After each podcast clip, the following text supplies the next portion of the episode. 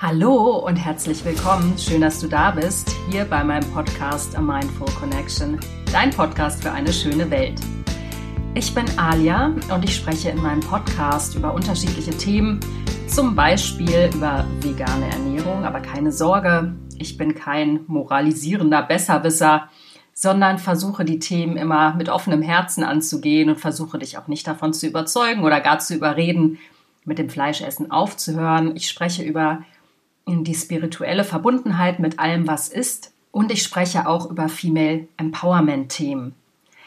Und ja, heute habe ich mich dazu entschlossen, mal ein neues Intro einzusprechen und nicht meinen standardtypischen Satz zu sagen, Hallo und herzlich willkommen zum Podcast A Mindful Connection, sondern ich habe es etwas individueller gestaltet.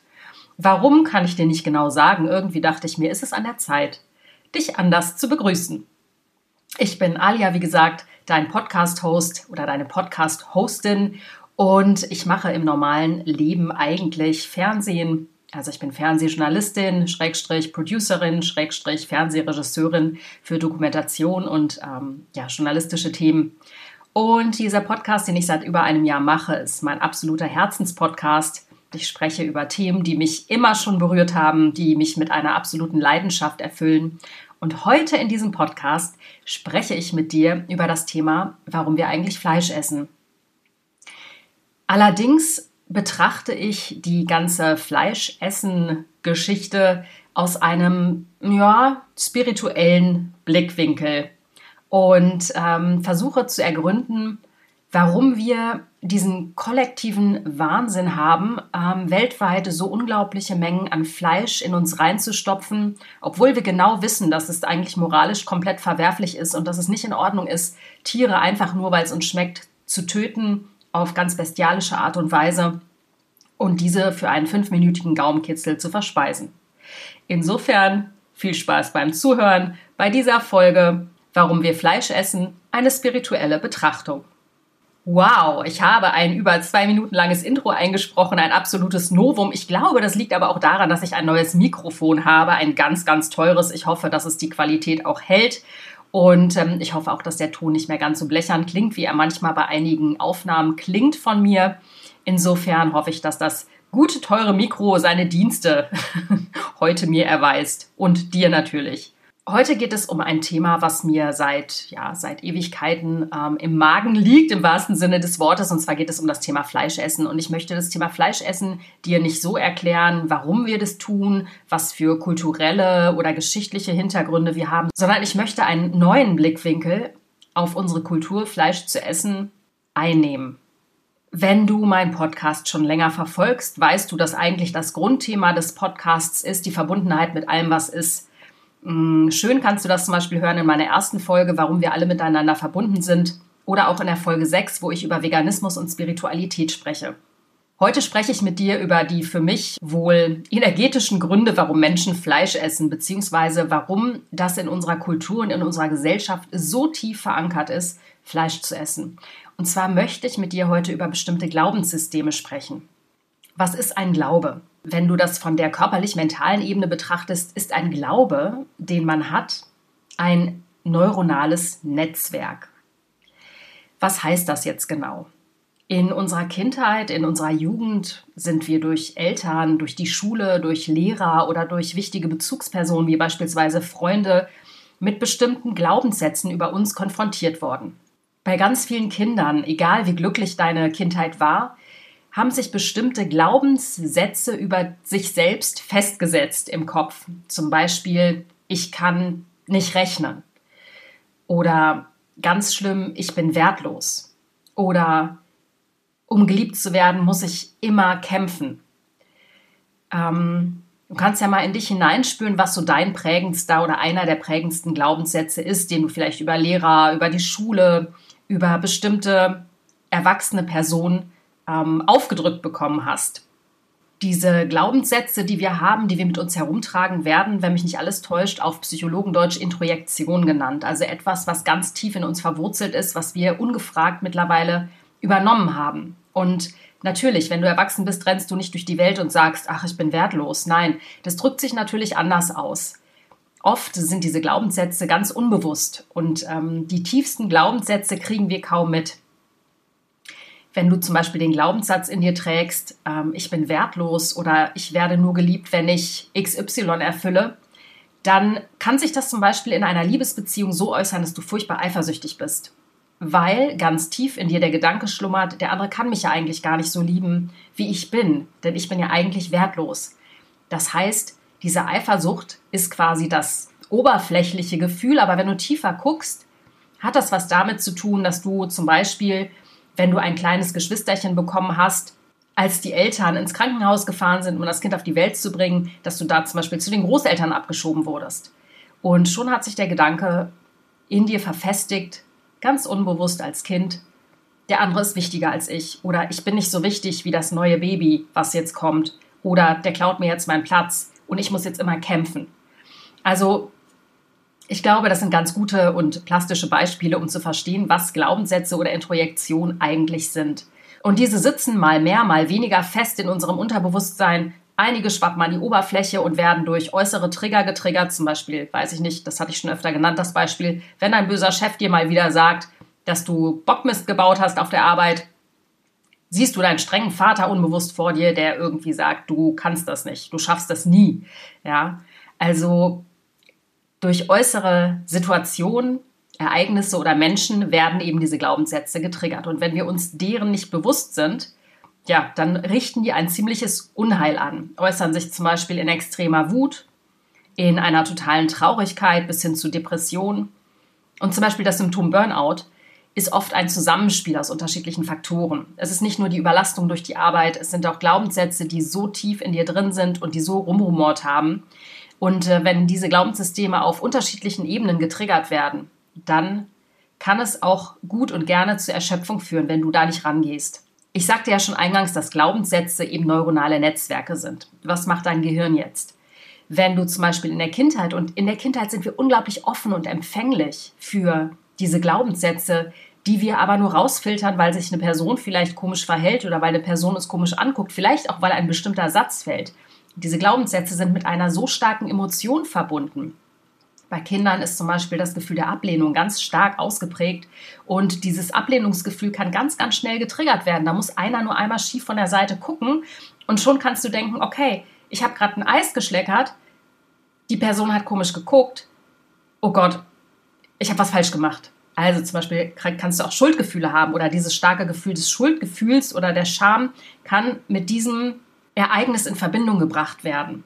Und dadurch, dass das Gefühl so stark war, setzt sich dieser Glaubenssatz richtig tief in dein neuronales Netzwerk. Und je öfter dir diese Situationen passieren, je öfter deine Scham- oder Schuldgefühle oder bestimmte Muster getriggert werden, desto tiefer kann es sinken und irgendwann fängt dein Gehirn an, das zu glauben. Zum Beispiel, ich bin wertlos. Das heißt, unbewusst, wir sind ja nicht doof, unbewusst suchen wir dann, dann, wenn sich dieser Glaubenssatz gefestigt hat, im Außen immer wieder nach einer Bestätigung.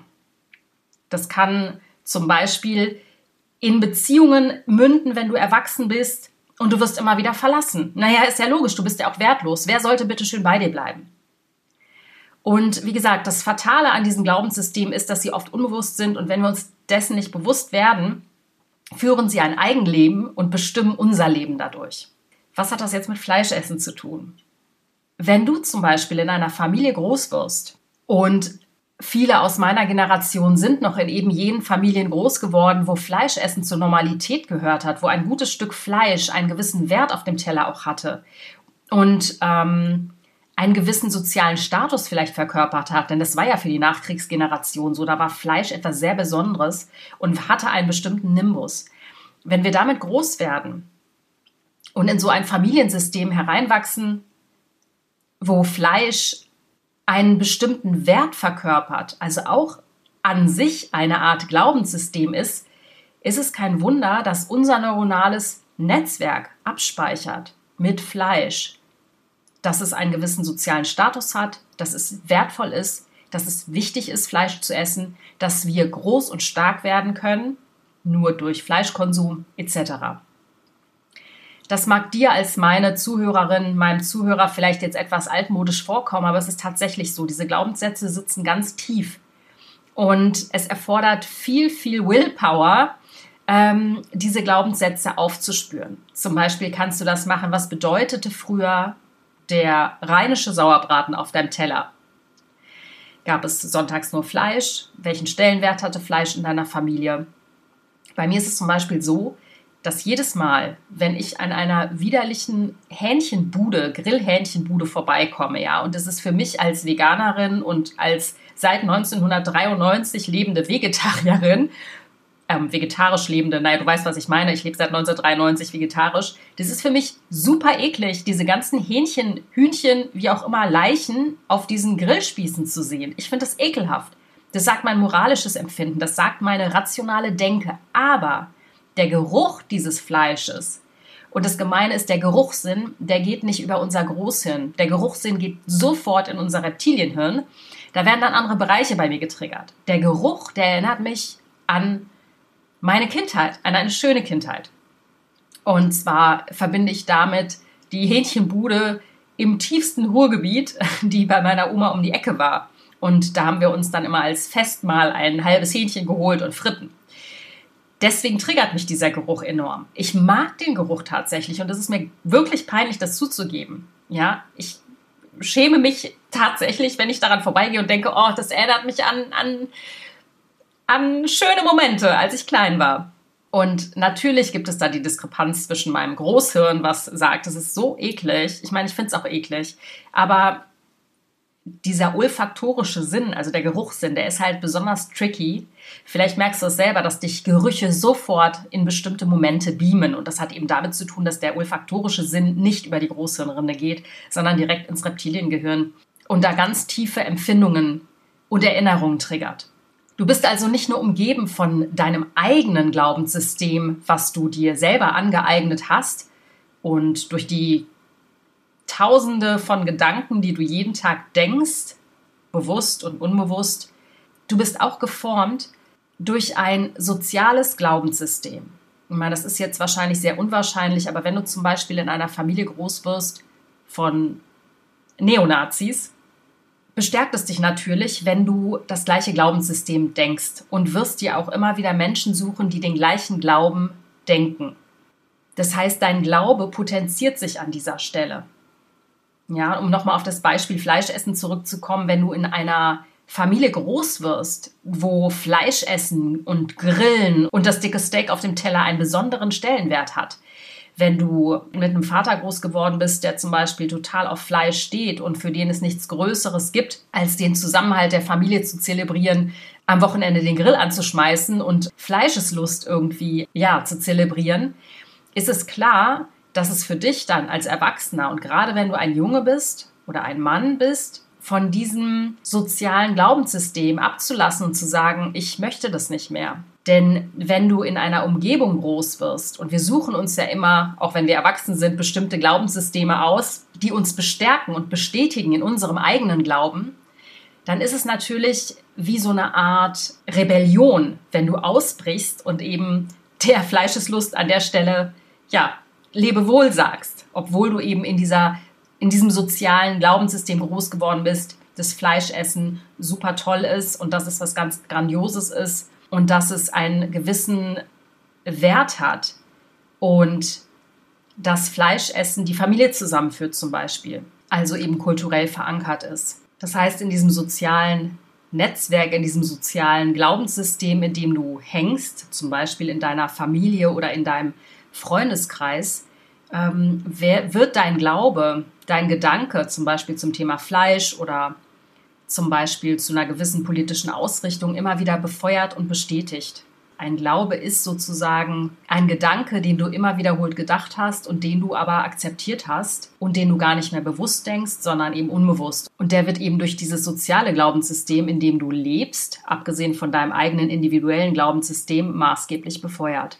In dem Kontext sei mir ein kleiner Schlenker erlaubt. Und zwar habe ich gestern einen Film gesehen, der mich wirklich ähm, über alle Maßen erschüttert hat. Und zwar der Film Systemsprenger ist im ZDF gelaufen. Ich gucke so gut wie nie Fernsehen, aber ich habe diesen Film gesehen, weil meine Mutter hat ihn mir empfohlen. Und ich habe schon viel von dem äh, Film gehört. Und ähm, ja, der hat mich gestern wirklich äh, gebannt vor der Glotze hat hängen lassen, ähm, wobei ich normalerweise wirklich so gut wie gar nicht Fernsehen gucke. Da ging es um ein Mädchen, die ein sogenannter Systemsprenger ist, also die einfach so aggressiv und so wütend ist, dass sie quasi von einer Behörde zur nächsten gereicht wurde, von einer Wohngruppe, von einer psychiatrischen Klinik in die nächste, weil sie bei ihren Eltern bzw. bei ihrer Mutter nicht leben konnte, weil die immer so krasse Anfälle bekommen hat, so mega wütend geworden ist. Und das war ganz äh, furchtbar und ganz dramatisch weil niemand an das Mädchen geglaubt hat, außer einem Mann, aber den ja, hat sie eben auch durch ihre Aktion irgendwann dahin gebracht, dass er eben auch sich von ihr irgendwann abgewandt hat. Also ganz so ist es nicht gewesen. Aber irgendwann war das Vertrauensband, was einfach mühsam aufgebaut wurde zwischen den beiden, so zerstört, dass es kein Zurück mehr gab. Aber was ich in dem Kontext zu diesen oder über diese sozialen Glaubenssysteme erfahren habe, war eben auch, dass wenn man nicht an ein Kind glaubt und wenn man nicht versucht, ein Band herzustellen, also wenn ein Kind in einem sozialen Glaubenssystem groß wird, wo nicht an es geglaubt wird, glaubt es das irgendwann selber so sehr von sich, dass es nicht nur die Hoffnung verliert, sondern dass es auch unbewusst immer wieder die Bestätigung im Außen sucht. Es provoziert immer wieder bestimmte Situationen, um sich diesen Glaubenssatz zu bestätigen. Niemand liebt mich, ich bin hassenswert, ich bin wertlos, ich sollte besser nicht auf der Welt sein. Und das war ganz tragisch, was sich da abgespielt hat. Und da musste ich auch nochmal so an soziale Glaubenssysteme denken. Wenn du in so einem Umfeld groß wirst, gerade als Kind, wo du ja so verletzlich bist und so offen, energetisch gesehen und offen emotional gesehen und mental gesehen, ist es ein leichtes, diese negativen Überzeugungen zu verankern. Und es ist noch viel dramatischer, wenn, wenn du dann jemanden hast, an den du dich wenden kannst und du einer Umgebung ausgesetzt bist, die immer wieder diesen Glaubenssatz in dir befeuert. Das ist nur ein kleiner Ausflug. Also dieser Film hat mich wirklich wahnsinnig erschüttert und ich kann ihm jeden ans Herz legen, ähm, weil das ganz viel auch über unsere Gesellschaft sagt. Und wie du siehst, das, was ich dir in dieser Folge erzähle, hat nicht nur was mit dem Thema Fleischessen zu tun. Es ist ein globales Phänomen. Es ist ein, ähm, ein Phänomen, was sich durch die ganze Gesellschaft zieht und in jeden Lebensbereich ausgedehnt werden kann. Aber Fleischessen ist eben ein Glaubenssystem, was kulturell und ähm, gesellschaftlich so tief in uns verankert ist. Und da komme ich jetzt auch zum dritten Punkt. Und zwar, wenn du dir meine erste Folge angehört hast, warum wir alle miteinander verbunden sind, weißt du, dass ich eine Art metaphysische Betrachtungsweise auf die Welt habe. Also das äh, habe nicht nur ich.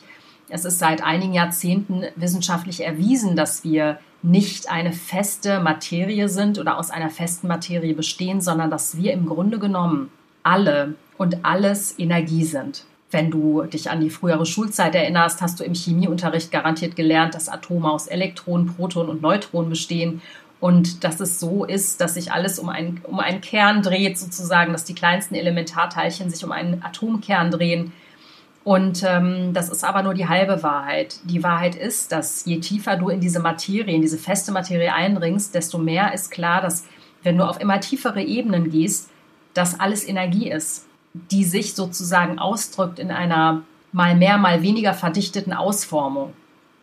Das heißt, dein Körper ist ganz verdichtete Energie, genauso wie dein Rechner, genauso wie ein Tier, also alles, was dich umgibt, ist am Ende runtergebrochen auf seine mini, mini, mini Fitzelteilchen Energie. Ganz platt gesagt, ganz unwissenschaftlich erklärt. Heißt eben auch, dass wir alle miteinander verbunden sind, weil wir alle aus dem gleichen Element bestehen, weil wir alle aus dem gleichen gemacht und geformt sind. So.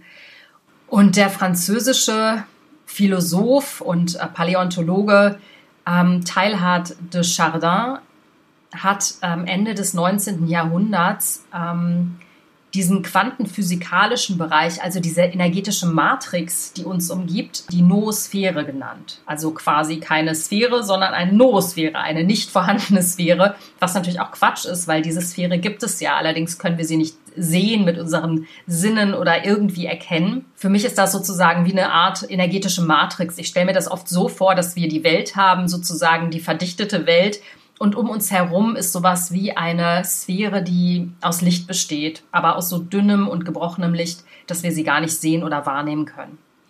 Und in dieser Noosphäre oder in dieser Quantensuppe oder in dieser energetischen Matrix ist alles enthalten, was die Menschheit jemals gedacht hat. Das heißt, alle Glaubenssätze, alle Glauben, die in den letzten Jahrtausenden von Menschen gedacht wurden, wimmeln da irgendwie herum und beeinflussen unser Leben auf der Erde.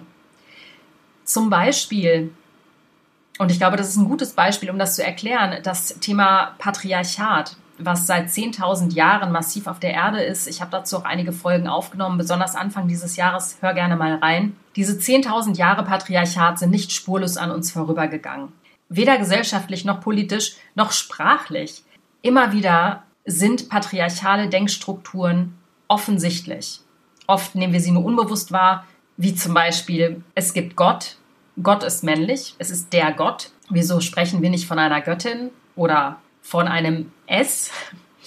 Ähm, es gibt ganz oft, immer noch gerade im deutschen Sprachgebrauch, nicht die feminine Schreibweise an gewissen Punkten. Jedenfalls sind wir unbewusst gepolt auf den männlichen Sprachgebrauch, darauf eben die männliche Form zu nutzen.